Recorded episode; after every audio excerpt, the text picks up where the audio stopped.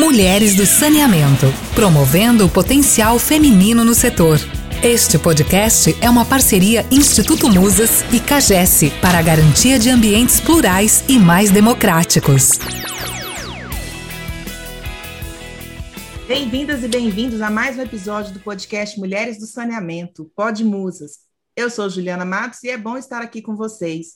Nosso compromisso é sempre com a diversidade de assuntos que são transversais nas nossas vidas. E hoje vamos falar de algo que interessa a todo mundo: economia. Mais especificamente, economia brasileira. Dal Pires, mais detalhes da nossa pauta de hoje? Oi, Ju. Sim, economia de fato é um assunto que tem acendido alerta no Brasil e também nas nossas vidas, né, no dia a dia.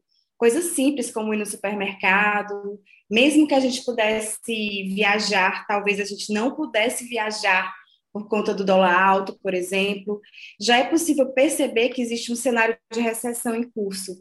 Mas qual seria a dimensão disso? O que podemos esperar da ressaca da pandemia? Elizabeth Oliveira, por favor, apresente nossa convidada. Obrigada, Dal.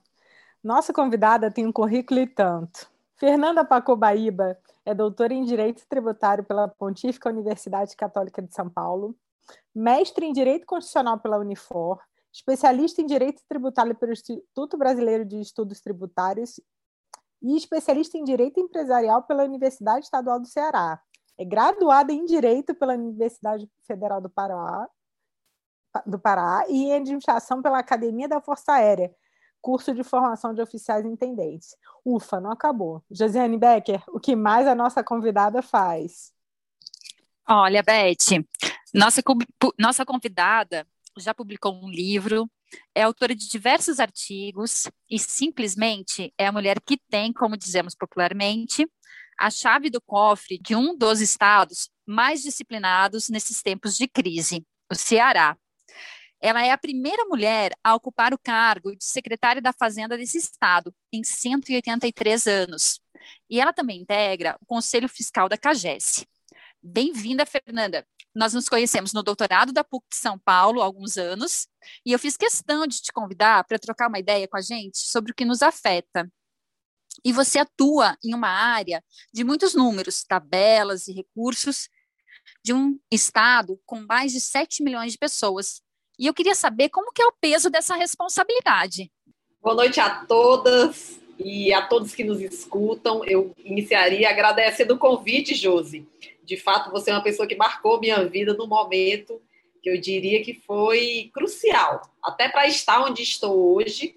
O doutorado lá na PUC, é, ele me deu muita, é, muito suporte técnico para conseguir e, é, e, conseguir trilhar o caminho que eu acabei trilhando, por uma indicação política, a gente não pode esquecer, né? Mas, logicamente, você tem toda uma avaliação técnica de competências para poder assumir a Secretaria de Fazenda e foi muito bom estar com você naquele momento. Agradecer às meninas aqui, essas mulheres extraordinárias que estão também é, nos acompanhando aqui na conversa, a Beth, a Juliana e a Dal, e dizer que é, eu diria que é, a área de finanças públicas é uma área realmente, eu diria, uma zona árida. E é daquelas zonas que, tradicionalmente, quando você é menina, é, é, é, aquele mundo que você diria, não, isso aqui não é para menina, é coisa da matemática, do cálculo. E, e, porque existe uma força, a gente falava um pouco disso, né? Existe uma força muito grande, que eu acho que isso é super importante a gente fazer reverberar, que acabam tolhendo os talentos que cada uma das meninas tem, que cada uma das mulheres tem, e que os meninos também. Então você tem um modelo você precisa se encaixar naquele modelo e eu assim com muita tranquilidade. A minha vida como um todo foi uma, uma vida trilhada fora totalmente da curva e do que era esperado. Eu tenho uma, uma, uma característica na minha família, né? meu pai é matemático. Então, a minha vida toda de, de, de aluna, a matemática sempre me encantou. E o que eu sei que foge um pouco do tradicional. Então, quando foi chegando ali o final do, do, do, do ensino médio, né? Você dizia, gente, será que eu vou fazer engenharia? Pensei em fazer ITA, Acabei indo para a academia da Força Aérea, que a gente chega já um pouco disso, né, na questão do, do militar, mas era uma coisa que destoava daquelas zonas tradicionais nas quais as mulheres estão inseridas. Mesmo hoje, eu diria, com toda essa reverberação, com todo um discurso de visibilidade, hoje só somos duas mulheres secretárias de Fazenda no país. Então, sou eu e a secretária Cristiane, que é de Goiás, né, que é uma carioca que está é, em Goiás, e to, os outros 25 são homens. E um terreno que não é incomum é, os 27, 27 secretários ainda serem todos homens. Então, assim, há pouco tempo você tinha 27, você tinha 27 homens. Então, é algo que realmente é, você precisa, a, gente, a, sociedade como um todo precisa avaliar o que está acontecendo. Né? Não existem boas mulheres na administração pública, ou na área de finanças públicas, ou na área da economia que pudessem estar ocupando esses espaços. Eu acho que tem muito pouco daquilo que a gente vai estar tratando aqui hoje, né? A sensação que dá às vezes é que a nossa política tudo é muito pensado tão por homens que às vezes algumas mulheres não são percebidas. Mas assim, não é o caso da Fernanda, né? Que só contextualizar como, como ela, ela está aqui mas é interessante que ela não foi indicada, convidada por mim diretamente, apesar da gente ser do mesmo estado. O mundo é tão pequeno, tão pequeno, que já, já conhecia a Josi de outro tempo, de um doutorado, e isso é muito legal. Hoje, até na reunião, eu comentei e, e como a gente realmente, o mundo é pequeno, não tem como. Mas deixa eu só falar um pouco dos bastidores da gestão da Fernanda aqui no Ceará, certo? Na Secretaria da Fazenda. Quando a, a Josi falou que ia convidar, eu falei, ah, eu conheço, porque ela é secretária, mas não a conheço pessoalmente. É, nosso estado, vou, vou aqui na puxação de saco, né, na nossa convidada, mas nosso estado é tradicionalmente bem organizado em termos de finanças, né, Fernanda? Aí eu queria que até você me falasse qual é o segredo. Eu, era os estados é, sem conseguir pagar servidores, era aquela coisa, o estado da Beth aí, Rio de Janeiro, então, nossa, não consigo nem imaginar. E o Ceará ali, firme, sem esbanjar, sem, sem escândalos de corrupção ou qualquer coisa que o valha, e um cofre ali muito bem guardado e muito bem administrado. Já vinha assim historicamente, já vem aí, a gente vem aí na sequência de bons anos, não é uma coisa do dia para a noite, não é, a Fernanda não fez uma mágica, mas a Fernanda foi a, a pessoa, a profissional que estava ali que inclusive é uma servidora da, da, da Fazenda, que conseguia, que, que, foi, que foi vista como a pessoa que conseguiria conduzir bem uma coisa que é tão preciosa para o nosso Estado, que é essa responsabilidade toda em relação a, a dinheiro, em relação a fiscal, né, ao fiscal. Aí eu queria que você contasse um pouquinho, Fernando, dessa sua trajetória, né, robusta, muito robusta. Vocês não estão vendo, vocês estão só escutando, mas a Fernanda é uma mulher extremamente jovem. Se ela passar por mim, assim, correndo na beira-mar, eu, eu, eu, vou, eu vou, sim, não vou imaginar que ela tem toda essa, essa, esse currículo, como a Beth falou mais cedo, né? Assim, de fato, você coloca uma frase, Dal, que é fund... uma frase, não, uma palavra que define muito e tem tudo a ver com o contexto que a gente está vivenciando hoje, que se chama poder a gente precisa realmente, é, eu diria, é, dar uma esclarecida sobre esse poder, poder para quem, o, o que é que esse poder tem tido e por que, que o Ceará, de fato, é um exemplo de gestão há muitos anos. Então, eu realmente não inventei a roda.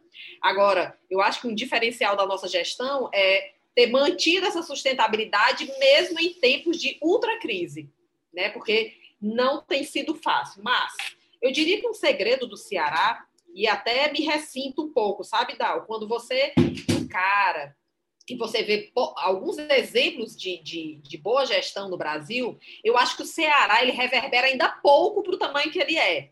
As pessoas, assim, naturalmente, a imprensa, ela dá um foco muito forte no Sul e no Sudeste, e, e assim, é, a, a, não, não conseguem conectar com excelentes práticas e aí, quando a gente começa a falar, as pessoas não acreditam que aqui no Ceará realmente é, você tem um modelo de gestão tão bem estruturado de muito tempo. O que, é que eu diria que é um traço? Aí eu acho que um bom, uma boa análise sociológica, política, ela pode chegar a essa conclusão. Mas algo que se vê, eu diria assim, eu diria como uma observadora é, neutra nesse processo. Você vê um ciclo de uma certa continuidade política, realmente, com políticos responsáveis, políticos comprometidos né, com, a, com a, a, sua comunidade. Então, você vê ciclos daquilo que vem dando certo e que é apoiado e que acaba dando mais certo, e, e isso vai gerando uma onda positiva. No tocante às finanças públicas, eu diria também que nós temos uma forma de estruturação do poder que é uma forma diferenciada. Vamos lá. A figura do secretário de Fazenda é uma figura, como a Josi fala, é o dono do, é a dona da chave do cofre, né? Tem essa coisa do imaginário popular mesmo, né? Do, do, da dona da chave, é a pessoa que define tudo. E aqui no Ceará, nós temos uma iniciativa chamada COGEF, que é um comitê compartilhado que as grandes decisões do Estado relacionadas à gestão fiscal, elas são tomadas de forma colegiada.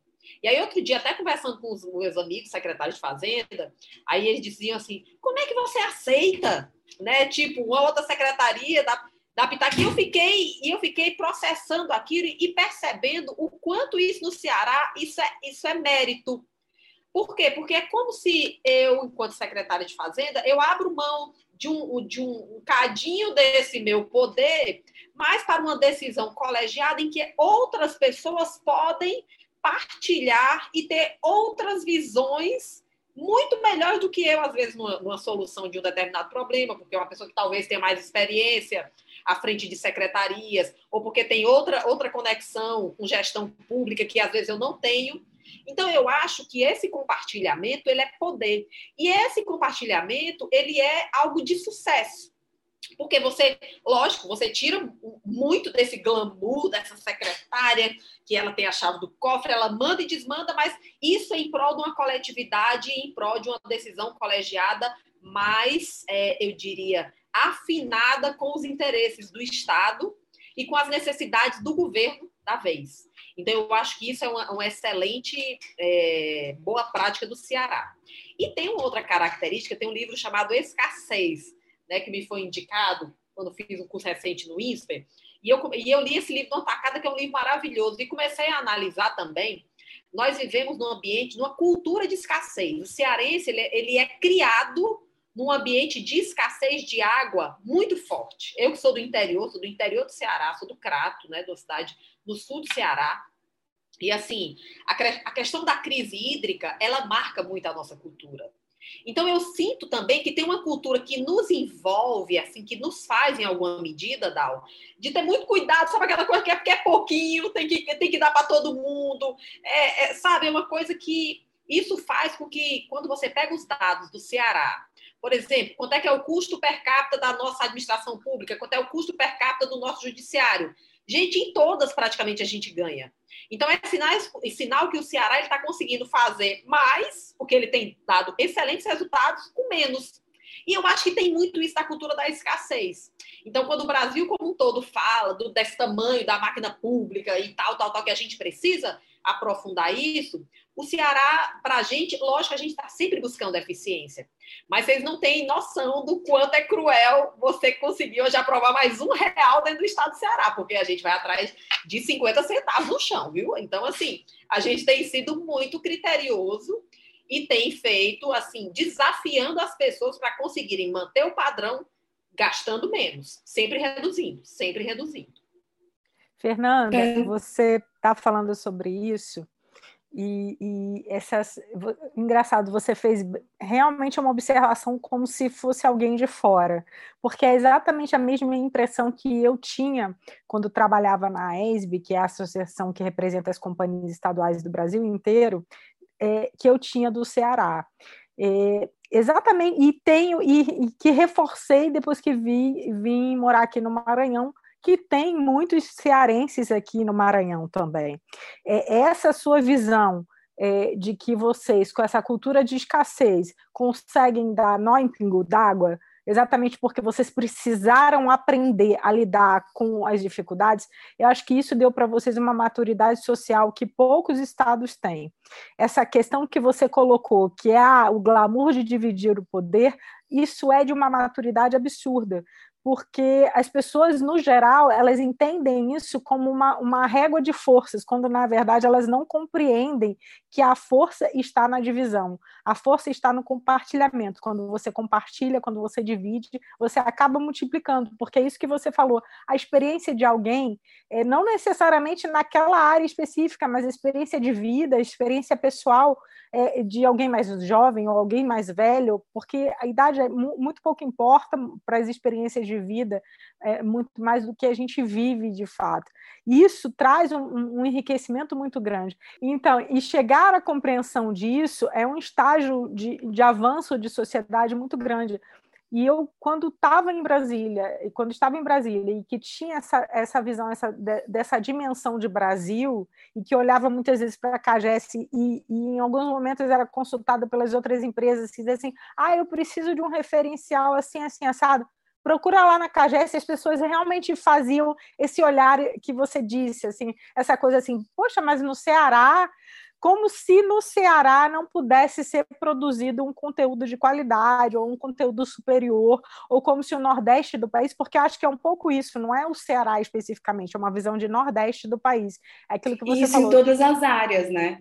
Exato. Na, na, minha área, por exemplo, na própria CAGES mesmo, na comunicação, a gente, eu, quando eu estava na, na gerência de comunicação, a gente revolucionou a comunicação de lá, mas não é case em canto nenhum, sabe?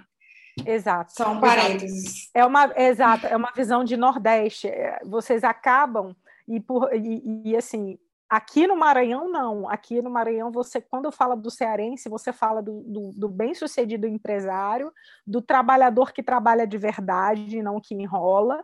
É, é, dizer assim, ah, quer que dê certo, chama um cearense. Aqui é, são esses comentários que eu escuto.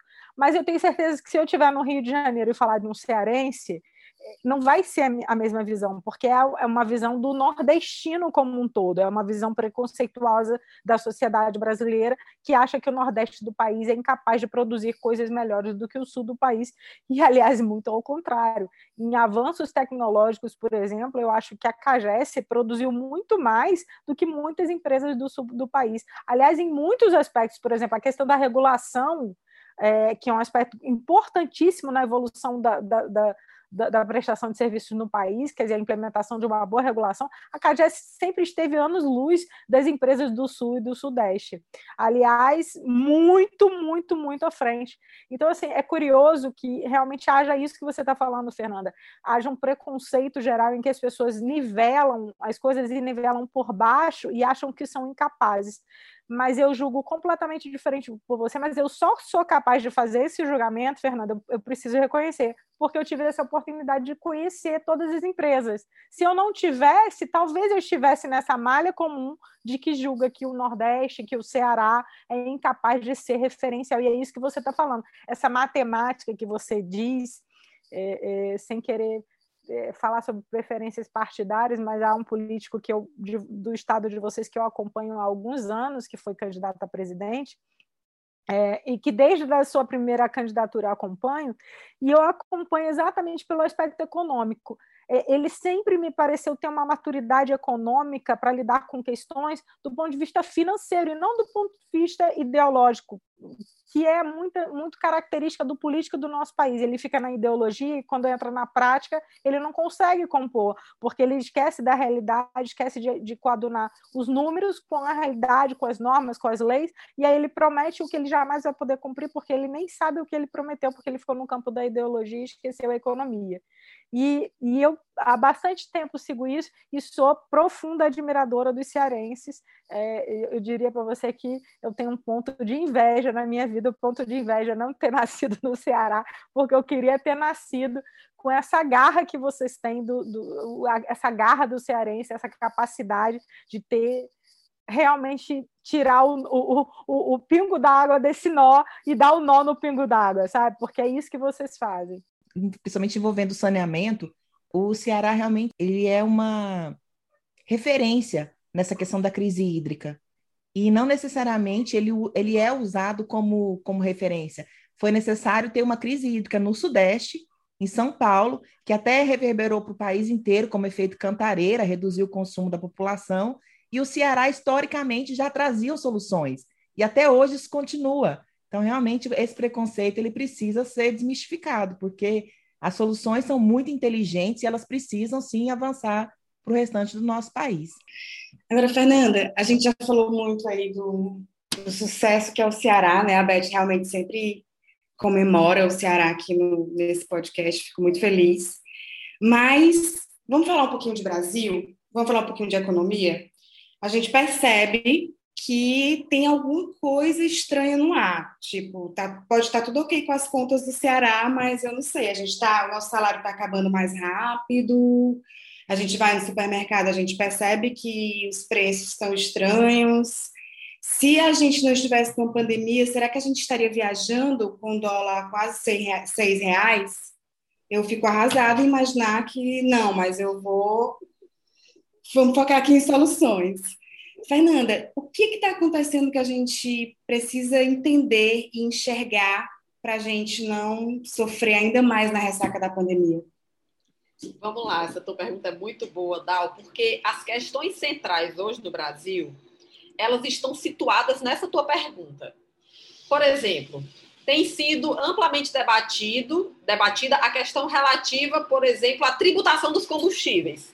Isso criou uma pauta nesse país que é extraordinária, uma pauta muitas vezes falaciosa e que as pessoas não compreendem, porque não compreendem minimamente quais são, é, é, quais são os reflexos da política monetária adotada pelo governo federal e do, também, de uma, em uma certa medida, da forma como é, determinados itens eles têm sido conectados, né? Porque nós trabalhamos muito com commodities aqui no Brasil e o quanto uma alta no dólar impacta na vida da gente. Então vamos lá.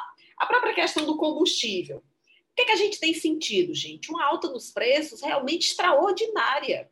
Então, se você pega o ano de 2021, 2020, que encerra com inflação da ordem de 4,30%, isso daí não é o que nós estamos sentindo quando você vai no supermercado. Nós temos um dado, nós fizemos essa, essa, essa pesquisa é, na, na, Secretaria da Fazenda. O valor, por exemplo, do quilo do arroz, gente, é, chegou a aumentar quatro vezes, três vezes. Então, assim, você tem aumentos extraordinários, especialmente que que especialmente impactam as pessoas mais pobres. Então a gente tem o quê? A gente tem um câmbio que está sendo mantido, você vê uma desvalorização do real, do real muito grande. Segundo dados da FGV, fez um estudo recente que demonstrou que dentre, eu diria, né, a, os países né, que têm alguma reverberação, não vamos falar do, enfim, de todos os países do planeta, o estudo tem esse foco, país ali da OCDE, padrão OCDE, Brasil e tal, o real é a moeda mais desvalorizada do planeta. Então, isso significa, e aí é por isso, hoje seria muito complicado a gente ir para os Estados Unidos e ter que pagar, vamos imaginar, 12 reais, 13 reais no copo d'água, gente. 2 dólares você ia pagar numa garrafa d'água. Então, assim, é uma coisa realmente impensável. Ainda bem que nesse momento está tudo sustentado para não gerar tanta, mais, muito mais frustração. Mas isso a gente está vendo internamente. Porque esse dólar, a política monetária, ao apontar para isso, nós somos o país que agrário exportador numa pujança extraordinária, mas é óbvio que o produtor aí do Paraná, o Josi, quando ele observar, eu vendo no mercado interno ou eu vendo no mercado exterior? É óbvio, ele ganhando em dólar, qualquer um de nós faria a opção de vender para o exterior, recebendo em dólar uma moeda super valorizada. Então, o que, é que você vê? Você vê todas as commodities saindo extraordinariamente do país, e voltando, porque o, Brasil precisa ter consumo, ele tem consumo interno. E voltando também com o preço de forma estratosférica. Isso está acontecendo com combustível, isso aconteceu, está acontecendo com arroz, isso está acontecendo com o óleo de soja, tudo aquilo que está relacionado a essas commodities. Então, é super importante a gente perceber que num ambiente como o nosso, hoje, num ambiente de extrema dificuldade, uma dificuldade do Brasil, eu diria, ter uma retomada, né, com a queda do PIB, como aconteceu em 2020. De que forma você consegue fazer isso com todos os desafios e com uma, uma segunda para uma terceira onda da pandemia? Quem é que consegue hoje ter um ambiente de previsibilidade que tem a possibilidade de investir seriamente nesse país? Então, realmente é um cenário muito desafiador muito desafiador. Nós acreditamos que, ah, vamos imaginar, esse auxílio emergencial, que está saindo numa medida bem menor do que foi a primeira, mas de qualquer forma, gente, já chega com um suspiro, porque tem muita gente passando muita dificuldade no país. E quando essa pessoa receber, vamos imaginar que ela receba 150 reais, 175 reais, o que é que você consegue hoje num supermercado fazer com 175 reais, gente? Com muita honestidade. Então, assim, você vai conseguir fazer muito pouco. E essa é uma situação extremamente grave e preocupante, porque uma coisa que a pandemia tem de mérito, para a gente nunca, nunca mais esquecer, a gente vai precisar estudar isso muito, muito, muito, e ter efetivamente, Beth, um projeto nacional. Porque nós não, hoje nós estamos totalmente sem projeto. Então você vê iniciativas assim ah, tenta isso, tenta aquilo, você não tem o sentido de projeto unificado que você consiga perceber início, meio e fim, avaliação, é, retificação de rumo, você não consegue ver isso. Então, você, você precisa realmente ter um ambiente, é, eu diria, de, de maior previsibilidade para que você consiga fazer com que esse país volte a crescer. É um desafio extremamente elevado. Nós estamos praticamente há 10 anos sem crescer absolutamente nada nesse país. Ou quando a gente cresce, é o chamado PIBinho, 1%, uh, 1 ponto alguma coisa, que é muito pouco para o gigantismo do Brasil. Fernanda, você acha que esse cenário de polarização ele contribui muito para isso, essa falta de diálogo nacional? Porque eu acho que uma das coisas que a gente perde muito nesse país são em discussões polarizadas. A gente não consegue se reunir para os pontos em que poderíamos ter uma conversa coletiva e conjunta. Por exemplo, eu vejo hoje uma união de, de, de, de alguns governadores em torno da questão da vacina, né, de, da compra da vacina e uma tentativa do governo federal de impedir que os estados possam comprar vacina. O que me parece uma coisa louca e absurda que, que, que, sinceramente, não sei se isso acontece em outro país no mundo, mas me parece ilógico. Mas, assim, dentro disso, né, dentro dessa polarização, como se tivesse uma luta entre o bem e o mal e as pessoas não percebendo que, na verdade, não existe bem e mal, existe uma, uma tentativa insana de, de, de, se afirmar no poder naquela discussão que a gente estava tendo, dessa falta de maturidade de perceber que o coletivo é muito mais importante do que o individual. O que, que você vê, como é que você analisa isso, Fernanda? Beth, assim, não tá, tem, não tem sido fácil estar na administração pública hoje, né? especialmente se você está é, num movimento que eu diria que não está bem alinhado com determinadas né, com determinadas condutas, com determinados entendimentos. Por quê? Porque, é, infelizmente, de um tempo para cá, a gente parou de debater projetos, nós passamos a debater pessoas.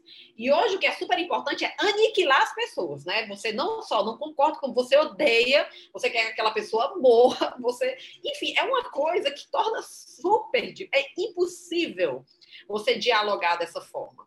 Tem uma obra do, do, na Pedagogia do Oprimido, Paulo Freire diz que o verdadeiro diálogo tem quatro requisitos. Eu até escrevi, Josi, um artigo para o professor Paulo falando desses requisitos é, é, do, do, do Paulo Freire para um verdadeiro diálogo. E um deles é a gente ter humildade. Para você empreender o, o diálogo, você precisa ser humilde, compreender-se né? O, que significa humildade? Humildade é aquele que se assemelha a humus, a areia, então é aquela pessoa que se faz pequena para poder prosperar, para poder fazer com que alguma coisa de boa, de boa ocorra, né? Então, precisa disso. E você precisa ter essa capacidade, é, essa, esse amor pelos homens. Paulo Freire fala muito disso e é, é tudo que a gente não tem hoje. Eu diria que o Brasil hoje, gente, olha, vocês não têm noção do que é administrar um estado como o estado do Ceará hoje, gerir as finanças e o quanto de tempo a gente perde para desmontar fake news. E reúne comunicação, e faz não sei o que mais, e puxa dados, e mostra que é mentira. Ah, o, o, vilão do combustível é o ICMS, e chama toda a tributação, bota todo mundo aqui, cadê os números? E faz conta. Não, todo mundo sabe que não é. Mas você precisa estar mobilizando um monte de gente que poderia estar pensando em outras coisas, que poderiam estar fazendo para destroçar, tentar desfazer um discurso que é completamente alucinado. Então, a gente, eu acho que a gente perde muito. O Brasil tem um, no, no curso da Amanda Kay, é, enfim, eu sou apegiana, e o Amanda ele tem os chamados custos invisíveis talvez os custos invisíveis deste país e esse ódio, essa polarização, ela tem um custo que eu acho que dá o triplo do PIB do Brasil. Nós deveríamos, nós deveríamos estar em outro patamar de país caso nós conseguíssemos promover o diálogo hoje. Porque, de fato, ele está sendo obstaculizado. E aí virou o mundo de todos contra todos, né? Então já não se sabe mais nem quem é que tem razão, né, gente? O que torna mais difícil a solução. É interessante você falar isso, né? Agora, a moda é a política do cancelamento, né? Cancelar as pessoas porque eu não penso da mesma forma que as pessoas. E aí até é interessante, né, eh, Fernanda, que você tem um livro sobre construtivismo lógico semântico, que é uma corrente filosófica que a gente estudou muito lá na PUC São Paulo e, e, e que nos ensina é, perfeitamente que não existe o certo e o errado, né? É maravilhoso isso. Mas, Fernanda, eu queria também que você falasse um pouco que nesse turbilhão inteiro né, que a gente está no Brasil, a gente ainda tem a questão da reforma tributária, em que se fala muito e até o governo apresentou né, uma, uma proposta, mas que não está como salvadora, né? Então, eu queria que você falasse um pouco sobre isso também. Vamos lá, Josi. De fato, aí só pegando um pouco o gancho aí do cancelamento, e eu recentemente reli o 1984 do George Orwell, né, que está na lista dos mais vendidos, e em, em Orwell, é, o cancelamento é a vaporização. Então, é aquela pessoa que ela some, é como se ela jamais houvesse existido. Então, esse movimento, que é um movimento hoje que causa pavor nas pessoas, de fato, é um movimento muito real, e Orwell realmente estava no enfim, uma, uma visão extraordinária de muita coisa que a gente está tá vendo hoje. E a gente se sente violentado né, por estar tá realmente defendendo uma bandeira de uma, eu diria, de uma forma de ver a vida a partir da semiótica, que é o construtivismo, em que traz, eu diria, a potencialidade do ser humano. O que é o que é o ser humano na sua completude, gente? É, é essa possibilidade de enxergar um milhão de possibilidades. Né? Então, isso é, isso é riqueza. Hoje, a gente parte para um discurso, e olha que eu, fui, eu, eu sou militar de formação, mas a gente está num discurso militarizado de, de binário que não cabe num mundo que é pluri, que é complexo, que é reconhecidamente, né, eu diria, é, é, complexo e, e múltiplo e potente. No tocante à reforma tributária, eu diria o seguinte: se tem um ponto que acho que é, mil entre mil concordam que nós precisamos criar um melhor ambiente é, no, para o desenvolvimento das atividades econômicas por meio da tributação, porque a tributação, em, em larga medida, ela tem se tornado, se tornou muito complexa nos últimos anos. No, no âmbito do ICMS, né, que é minha praia, ela se tornou extremamente exagerada em termos de complexidade por conta da guerra fiscal, que é uma guerra fratricida, né? é uma guerra entre irmãos, é uma guerra injusta e é uma guerra que não é praticada só pelo Nordeste, Beth. Porque tem muito de, de achar que guerra fiscal, fiscal só quem faz é o Ceará, a Bahia, Pernambuco. Todas as unidades da federação faz, fizeram e fazem guerra fiscal porque ainda está sendo permitido. Então, assim, o que é que nós, nós precisamos é, mudar o que aí está. O grande problema, Josi, é a gente saber a medida da mudança. O que é que nós é, conseguiremos, em que ponto nós vamos chegar num consenso nesse país para fazer essa mudança? Vai ser uma mudança mais tímida? Vai ser uma mudança mais ampla? Agora, o governo federal, quando protocoliza né, uma alteração na, na, nas suas contribuições, criando uma CBS, por exemplo, ele afronta os estados, porque ele está pegando nitidamente uma base de consumo E ele, e, ele, ao fazer isso de forma unilateral, ele tira a potência dos estados, porque, em tese, o ICMS, se tinha alguma perspectiva de crescer, ele não vai poder crescer, porque, lógico, os contribuintes não vão aguentar. Duas bases de consumo super fortes. Então, assim, eu acredito que estamos aí num ambiente em que ainda é possível nós dialogarmos conjuntamente, estados, União, municípios, poder, é, poder as empresas, é, a academia, nós precisamos, inclusive, voltamos esse movimento do Concefaz, partindo do Concefaz, que é a reunião dos secretários de Fazenda, porque vamos chegar num consenso, pelo menos, do que é possível avançar? Porque, de fato, alguma, alguma medida de desburocratização e mais de inovação, porque não, não tem sentido ainda a forma de apuração, uma coisa ainda, eu diria, século XX quando nós temos hoje excelentes instrumentos para ter dados aí com blockchain, em tempo real, com ligação direto com os bancos, fazer tudo isso como é um dos os, os melhores movimentos, os melhores modelos do planeta, o Canadá, a Coreia do Sul, que tive a oportunidade de estar lá, são todos, são todos IVAs ou o que seja, mas são todos conectados, por exemplo, com as instituições financeiras. Hoje não tem mais sentido você fazer auditoria fiscal se você não tem o dado, o dado bancário do contribuinte, gente, porque papel aguenta tudo. Então, como é que você vai saber se aquela operação não é subfaturada, se aquela operação pagou o que deveria pagar de tributo? Então, assim, é algo que nós precisamos avançar sim. É interessante, Fernanda. E até esses dias eu estava comentando, eu acho que não sei se até a gente já conversou sobre isso, mas eu estava conversando com uma pessoa no Canadá e, e ela estava falando sobre práticas lá. Aqui no Brasil a gente tem até algumas coisas muito avançadas em relação a outros países que a gente precisava é, mostrar, inclusive, para os outros países que a gente tem. E, e, eu acho que até a gente conversou sobre a possibilidade que aqui no Paraná a gente tem de, pela emissão da nota fiscal eletrônica, você saber onde está tendo aglomeração.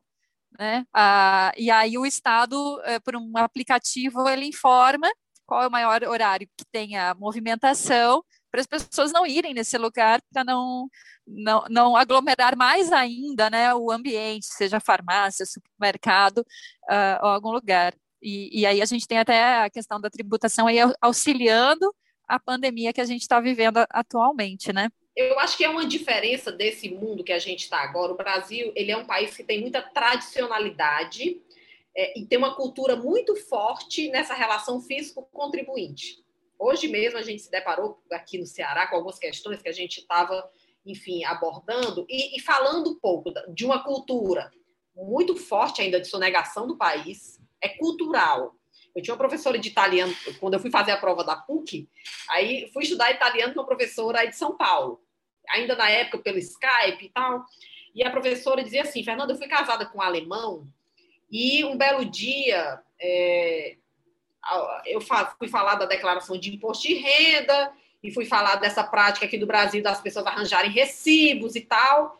Ela disse que o, marido, o irmão do marido dela olhou para ela e disse: Vocês têm coragem de fraudar o fisco?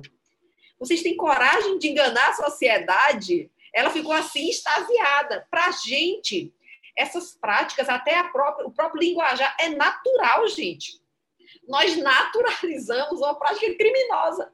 Então, a gente, se brincar, a gente fala disso enquanto cidadãos na frente do filho, sem você ter noção dos efeitos de um negócio desse. Então, é a mesma coisa de você.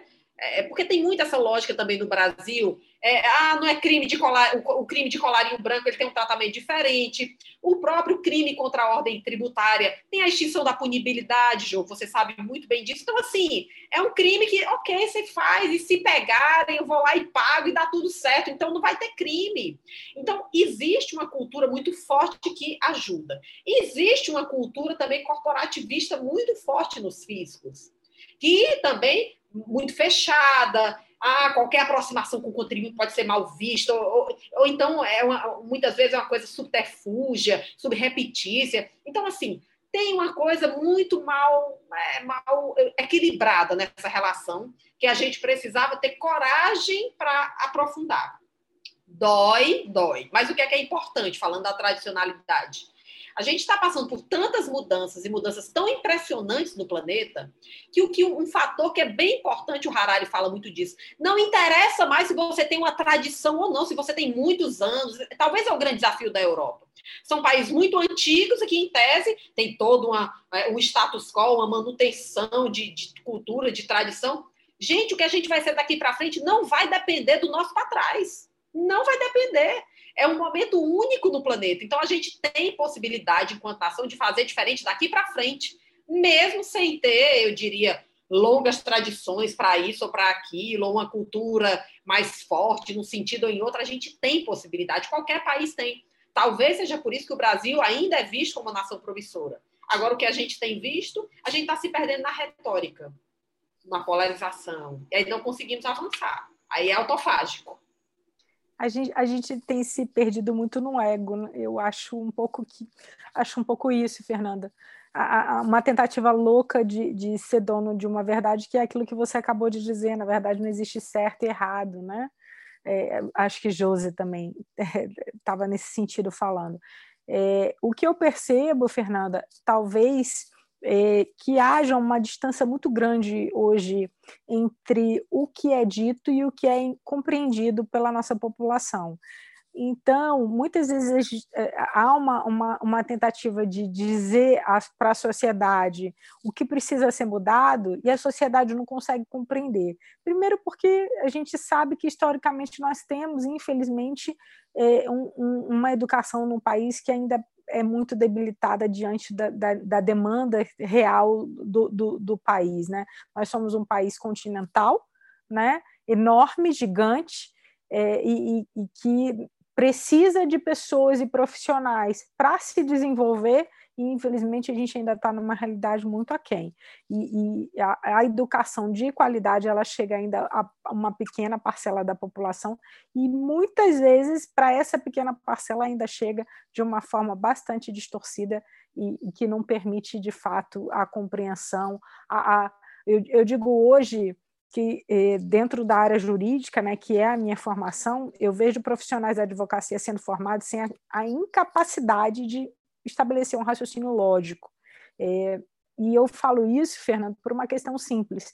É, evidentemente que ao longo da carreira de um advogado, ele naturalmente vai se encaminhando para uma área ou outra e se especializando, e isso é natural. É, é, difícil você ter um profissional habilitado em todas as áreas e com perfeita atuação em todas as áreas. Mas uma coisa que deveria ser básica, né, que é, por exemplo, um bom profissional que consegue ter um raciocínio lógico com base na Constituição do país, que é a, a carta magna, né, não existe nada maior do que isso, é a coisa mais rara de se encontrar.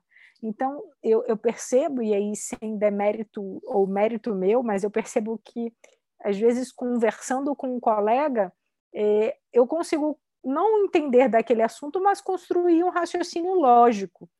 Mas eu percebo que a dificuldade para se construir esse raciocínio lógico ele é muito grande.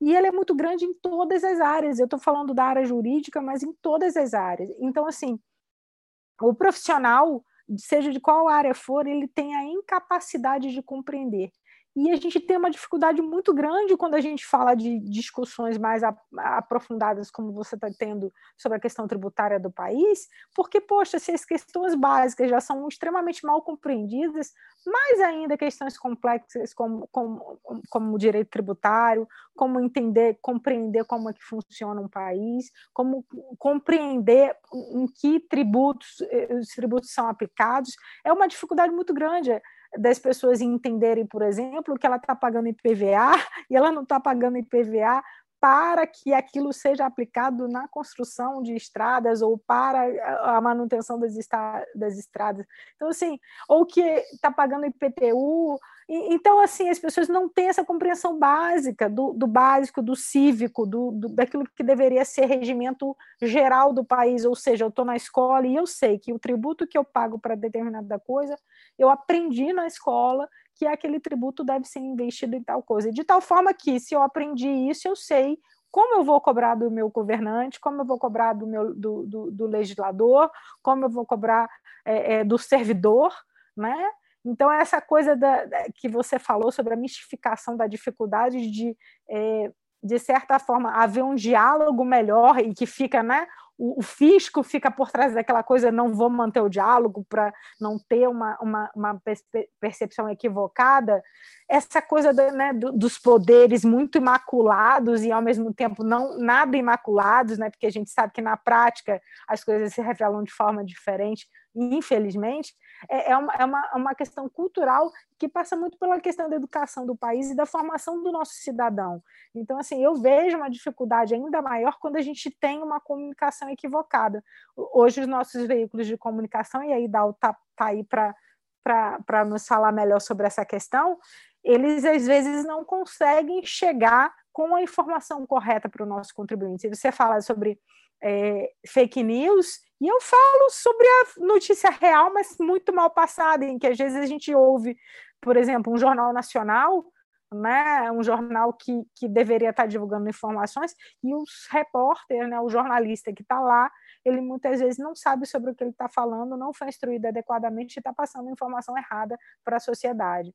Então, é, é, é infelizmente uma involução nossa, né? É, é, um processo que ainda precisa muito ser aprimorado e eu acho que a gente ainda leva um tempo para chegar lá. E na velocidade do que a gente precisa hoje, como você falou, de um cenário completamente diferente, em que a gente não, não tem por que ficar muito olhando para trás, a gente precisa seguir e, e buscar melhores práticas, eu acho que a nossa dificuldade está exatamente no fato de que a gente não tem base de educação para evoluir nesse sentido o nosso cidadão ele não consegue se perceber como massa de manobra, o nosso cidadão não consegue se perceber dentro desse contexto geral da sua responsabilidade enquanto cidadão e como agente de mudança. E é por isso que talvez a gente não caminhe. Nós somos sim uma nação que eu acho que é promissora, talvez muito mais promissora pela nossa nosso potencial, mas eu, eu sinceramente sou um pouco pessimista e olha que eu não gosto dessa palavra, mas eu sou um pouco pessimista quando eu olho para os nossos dados da educação do país, quando eu olho para o nosso jovem de hoje, é, que está sendo educado pela internet. É, e eu não falo educado pela internet, pelas aulas online, mas educado pela internet, pelas fake news, pelas informações distorcidas e equivocadas. Mas eu creio em pessoas como você, Fernanda, que fazem a diferença que tem aí. Bom, eu estou assistindo uma aula, né, meninas? A gente está aqui numa aula, Josi já está acostumada, mas eu estou aqui numa aula, já anotei várias, várias frases e palavras e livros e pessoas para estudar depois. E quando eu ouço pessoas. Beth, eu posso você... falar uma coisa, assim, claro. você me permite? Você foi falando, aí tem uma palestra que, que eu fiz recente, chamada é, Cidadania Fiscal e Reforma Tributária. Ela é uma palestra que foi inspirada num livro novo do Roberto da, da Mata, chamado Você Sabe com Quem Está Falando? Então, assim, ao analisar essa questão da reforma tributária, desde 2019 eu tenho muito falado, antes mesmo da pandemia, eu falava, gente, a gente está falando de reforma tributária, não tem ninguém falando de desigualdade. Como é que a gente vai empreender uma mudança radical no nosso sistema e manter a desigualdade nos patamares? E olha que eu tinha noção de um terço do que é o que a gente tem hoje, né? E aí, é, eu diria, analisando, Beth, que assim, o sistema está muito bom. O sistema, olha, a gente, a, o nosso sistema é perfeito, porque ele conseguiu manter as estruturas da forma como as nossas elites queriam. Olha, não tem uma vírgula fora do lugar. É um sistema extremamente cruel, é um sistema extremamente desigual, é um, um sistema extremamente concentrador, é um sistema extremamente. É, é, sem transparência, porque se a população brasileira soubesse que nós vivemos num país em que nós aceitamos que as pessoas mais pobres paguem mais tributo que as mais ricas, isso era motivo para a revolução desse país.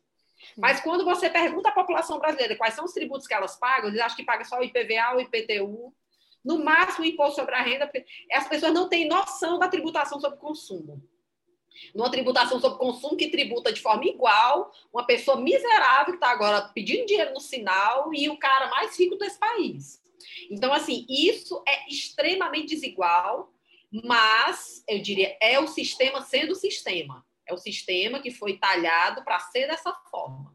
Então, é, eu acho que a gente precisa esse país ele precisava passar por uma, eu diria assim, uma boa lavagem, viu? Assim, é porque não é fácil, viu, gente? A, a, especialmente quando a gente fala de tributação, eu e Josi, a gente conhece é, o tributário, tem uma frase do Luiz Roberto Barroso, um dos julgados dele, que diz assim: a tributação não é para os iniciados. E não é mesmo. E tem motivo realmente para não ser para os iniciados. Porque, vamos, vamos e venhamos, grande parte da população, hoje, ela quer livrar a próxima refeição dela. Então, é demais você pedir para uma pessoa dessa também querer é, entrar nessas loucuras. Mas vamos imaginar, mesmo assim, uma pessoa com boa vontade, ela não vai compreender o sistema. Porque o sistema não foi feito para ser compreendido, ele foi feito para não ser compreendido. Porque se ele for realmente aprofundado, amiga, é guerra. Então, assim, a gente precisa ter, é, eu diria, um ambiente mais é, é, verdade, de mais verdade. Né? Sabendo que as pessoas que ganham mais nesse país pagam muito menos tributo que as pessoas que ganham menos que seis brasileiros têm o equivalente a 100 milhões de brasileiros. Então, isso é uma coisa que precisa ser destacada. Né? Então, assim, o Brasil é a única nação do planeta que está entre os 10 países mais ricos e os 10 países mais desiguais. Não existe isso. Então, assim, como é que pode o Brasil estar tá no patamar como esse? E isso, isso não está na, na, na, eu diria, não é o almoço de hoje, tá, gente? Isso não é muito, não é roda da nosso almoço de hoje, tá? Esse é um assunto que a gente vai cozinhando, e eu, assim, como uma pessoa, é, eu diria assim, que, que eu acredito que eu tenho um propósito nessa vida. Me causa um desconforto fazer parte desse sistema e você também, você se vê imbricado e muitas das vezes você, mesmo reverberando, você não consegue mudar. É muito triste também o que a gente vê. Com certeza, Fernanda. Fernanda. E ainda tem uma questão muito interessante que, que tudo passa pelo conhecimento. Se a gente não tem conhecimento, a gente não vai conseguir evoluir. E esse conhecimento só vem com a educação. Então, a gente tem que ter aí uma reforma nesse processo, um avanço muito maior para a gente poder realmente ter uma sociedade do jeito que a gente precisa. E falando nessa questão de educação, fala um pouquinho para a gente como foi a sua carreira militar. Como é que foi conviver é. com os militares? É, para mim foi um excelente. É, não tem ex-militar, viu, gente? Eu sou militar até hoje. Se o Bolsonaro me chamar, eu tenho que ir. Porque militar vai para reserva eu pedi demissão para poder assumir a Cefaz, mas passei 13 anos no, na, na, na, aeronáutica, né?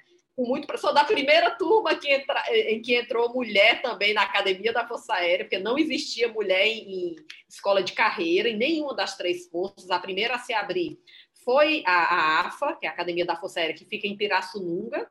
Morei quatro anos em Pirassununga, interior de São Paulo e é militar, sou militar de carreira, né? Então, meu cargo é intendente, o mesmo do Pazuello, só que na aeronáutica, e o meu cargo chegava, chega a major brigadeiro, mas... É, assim, Quem sabe a, você vira ministra desse país, Fernanda? Tomara! Eu já estava pensando Eu estou assim, impressionada. Eu já estava querendo mudar meu título de leitora aqui para o Ceará e, pedir, e pedindo a ela para se candidatar. Mas eu gostei mais dessa ideia aí de ministra, Ju. É, vocês são ótimas, viu? Assim, é, foi uma experiência ótima, mas assim, eu, eu nunca fui vocacionada para ser militar. Eu queria, na época, quando eu fiz vestibular, né? Eu queria sair de casa e sempre tive uma fascinação por São Paulo, gente. Né? Parece bem clichê para nordestino, né? Mas, enfim, é, eu tinha, e como tenho. E, e assim, meu primeiro curso superior foi em São Paulo, né, na AFA, que é um curso de administração, e meu último curso superior, que é o último título, é doutorado. Depois doutorado já não é título, né?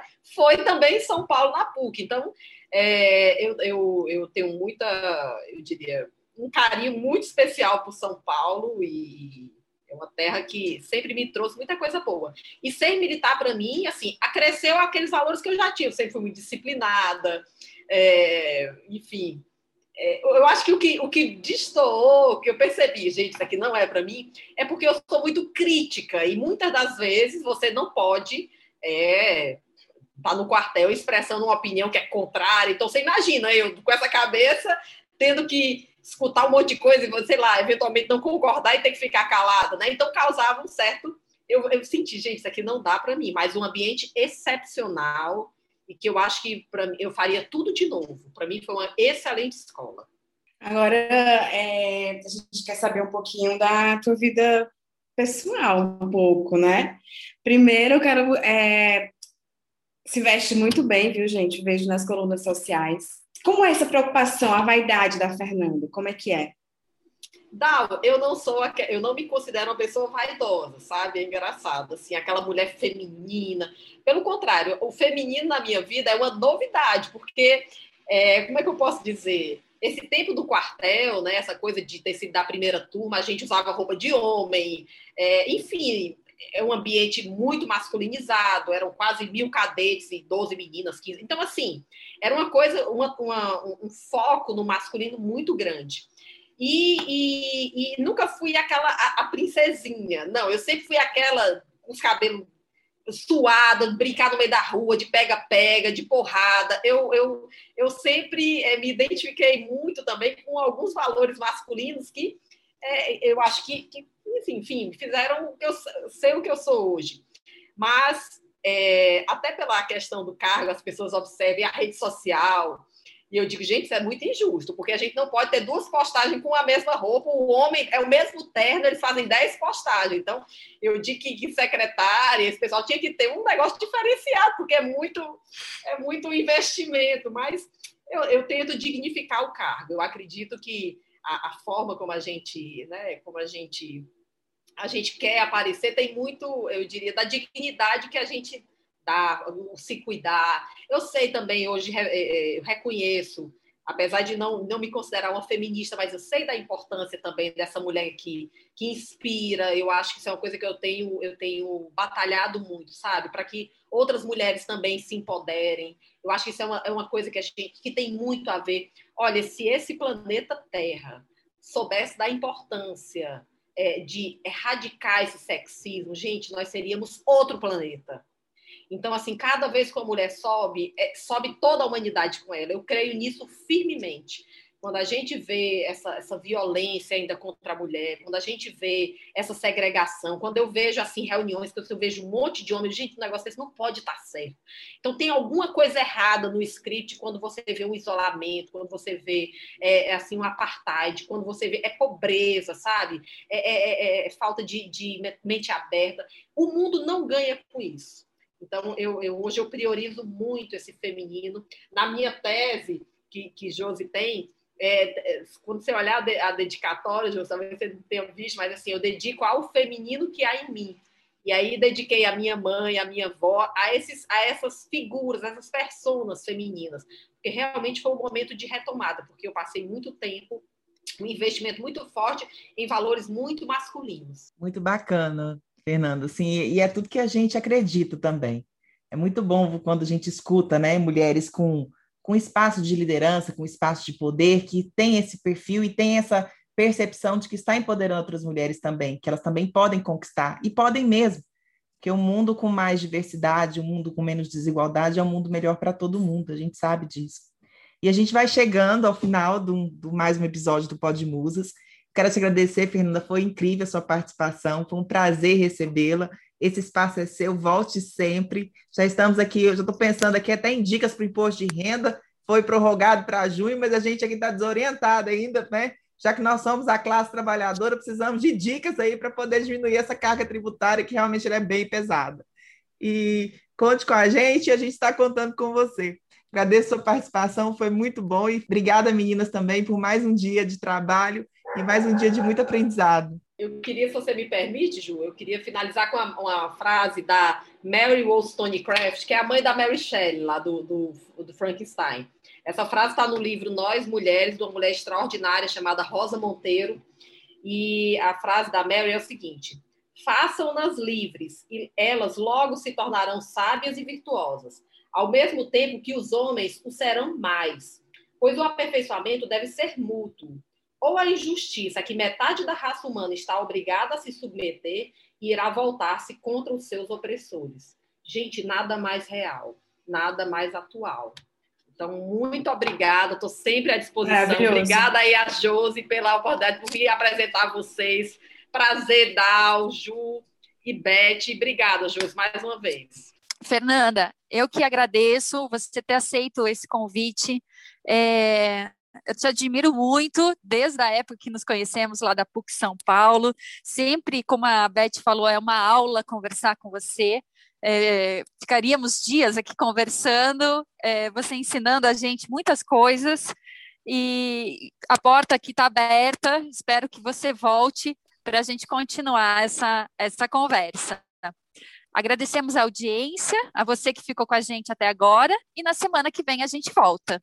O Pod Musas é produzido pelo Instituto Musas em parceria com a Companhia de Água e Esgoto do Ceará, CAGES. Juntas somos mais fortes.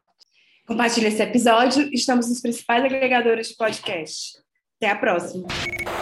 Mulheres do Saneamento, promovendo o potencial feminino no setor.